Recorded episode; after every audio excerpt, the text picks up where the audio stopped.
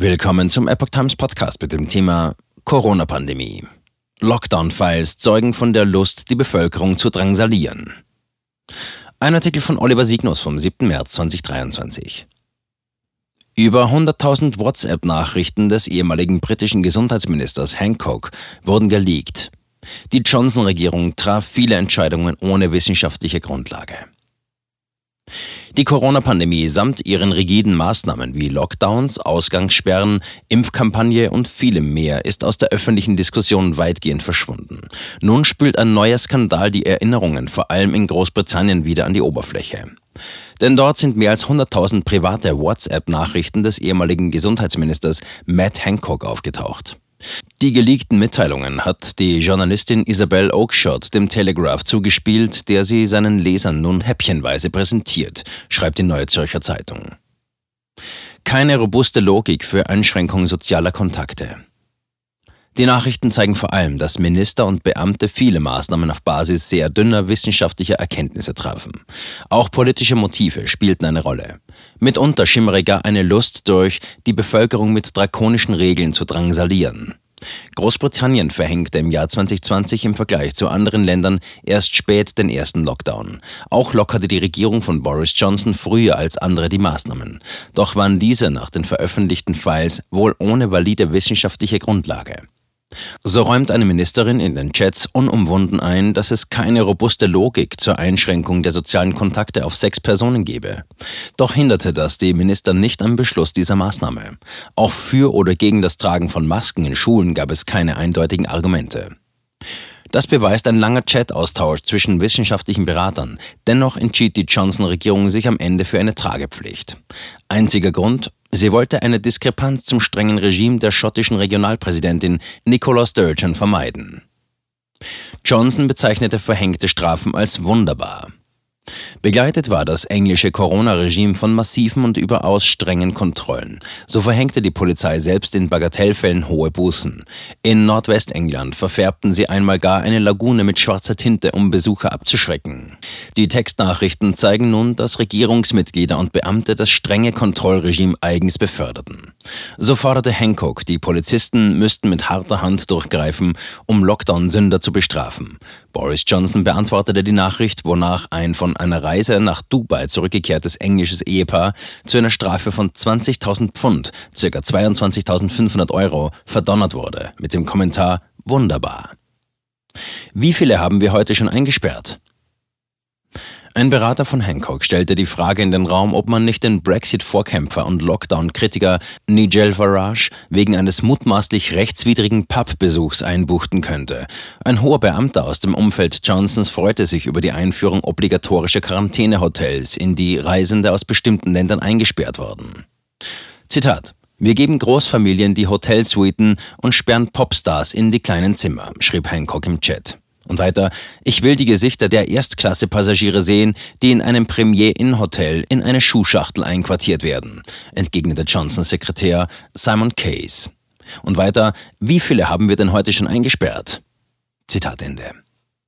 Die massiven Regeln, die die Regierung der Bevölkerung auferlegte, standen im ebenso massiven Kontrast zum Verhalten der Entscheidungsträger. Gesundheitsminister Hancock musste zurücktreten, weil eine Kameraaufnahme zeigte, wie er seine Geliebte im Widerspruch zu den Corona-Regeln innig küsste. Seither machte der Politiker vor allem noch mit der Teilnahme an einer Reality-TV-Show im australischen Dschungel von sich reden.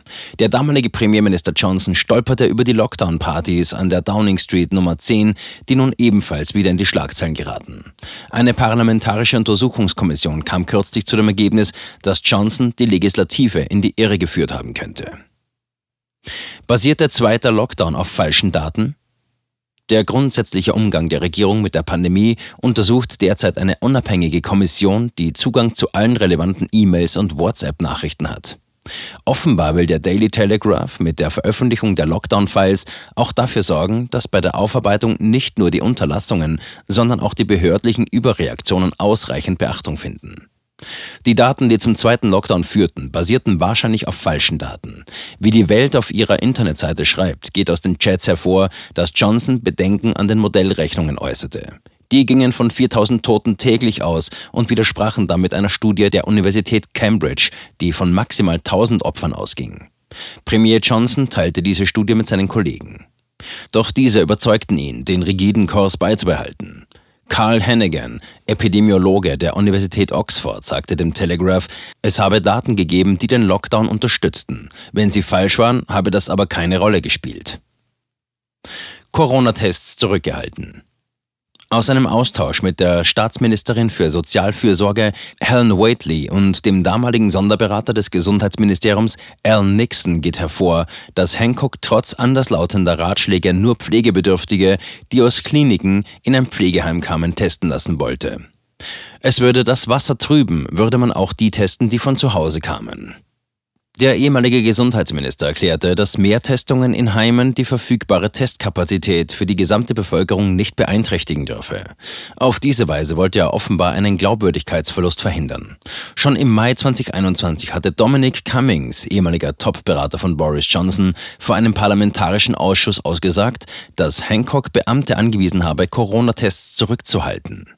Mittlerweile ist bekannt, dass das Vorgehen des ehemaligen Ministers großen Schaden verursacht hat.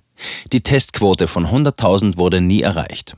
Doch gleichzeitig hatte Großbritannien eine der höchsten Sterblichkeitsraten in Pflegeeinrichtungen in ganz Europa.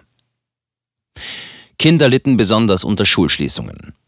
Deutlich wird aus den Lockdown-Files auch, dass Experten und Bildungsministerin Gavin Williamson den Gesundheitsminister immer aufforderten, die Schulen wieder zu öffnen. Zitat: Wenn ich jetzt zurückblicke, frage ich mich, ob ich zu diesem Zeitpunkt hätte zurücktreten sollen zitiert der Telegraph Williamson. Vor allem Kinder und Jugendliche aus sozial geschwächten Milieus hätten unter den Auswirkungen des Lockdowns gelitten. Viele waren häuslicher Gewalt ausgesetzt. Die Regierung hatte zunächst beschlossen, den Schulbetrieb Anfang 2021 wieder aufzunehmen. Hancock versuchte diesen Beschluss mit allen Mitteln rückgängig zu machen. Und das gelang ihm schließlich auch, wie die Leaks verdeutlichen. Am 3. Januar 2021 öffneten die Schulen zunächst, am Tag darauf nahm Johnson die Entscheidung zurück. Es dauerte bis Anfang März, bis ein geregelter Schulbetrieb wieder aufgenommen wurde. Zahlreiche Kinderschutzorganisationen kritisierten seinerzeit die Lockdown-Politik für Bildungseinrichtungen. Sie bemängelten, dass Kinder in der gesamten Pandemie meistens an letzter Stelle gekommen seien. Neben gesundheitlichen und psychischen Folgen wie Übergewicht und Depression hätten viele Jungen und Mädchen auch unter den Folgen des Unterrichtsausfalls gelitten. Chaotische Entscheidungsprozesse der Regierung. Die Aufarbeitung der Fehler der britischen Regierung stehen zwar erst am Anfang, doch bereits die ersten Enthüllungen geben einen Einblick in die chaotischen Entscheidungsprozesse. Zudem zeigen sie, wie emotional es hinter den Kulissen zuging. So gerieten Hancock und der damalige Schatzkanzler George Osborne aneinander. Letzterer machte Hancocks Teststrategie für den zweiten Lockdown verantwortlich, doch beharrte der Gesundheitsminister auf der Wirksamkeit seines Handelns. Auch die Gesprächskultur ließ sehr zu wünschen übrig. Abfällige Bemerkungen und heftige Beleidigungen waren an der Tagesordnung. Ex-Minister spricht von Anti-Lockdown-Agenda. Hancock reagierte bereits kurz nach der Veröffentlichung der Lockdown-Files. Nach Angaben der Journalistin Isabel Oakeshott drohte ihr der damalige Minister in einer Nachricht. Zum Inhalt machte sie allerdings keine Angaben. Hancock ließ in einer offiziellen Stellungnahme zudem verlauten, dass die Leaks manipuliert seien. Die Berichterstattung darüber im Telegraph bezeichnete er als Anti-Lockdown-Agenda. Oakeshott hatte als Co-Autorin von Hancocks Buch Pandemic Diaries The Inside Story of Britain's Battle Against Covid mitgewirkt. Dafür hatte sie Zugriff auf die interne Kommunikation des damaligen Ministers. Ihre Kenntnisse nutzte sie nun für die Berichterstattung im Telegraph. Sie betonte, es geht nicht darum, einzelne Politiker in Verlegenheit zu bringen, sondern dafür zu sorgen, dass sich diese Katastrophe nicht wiederholt.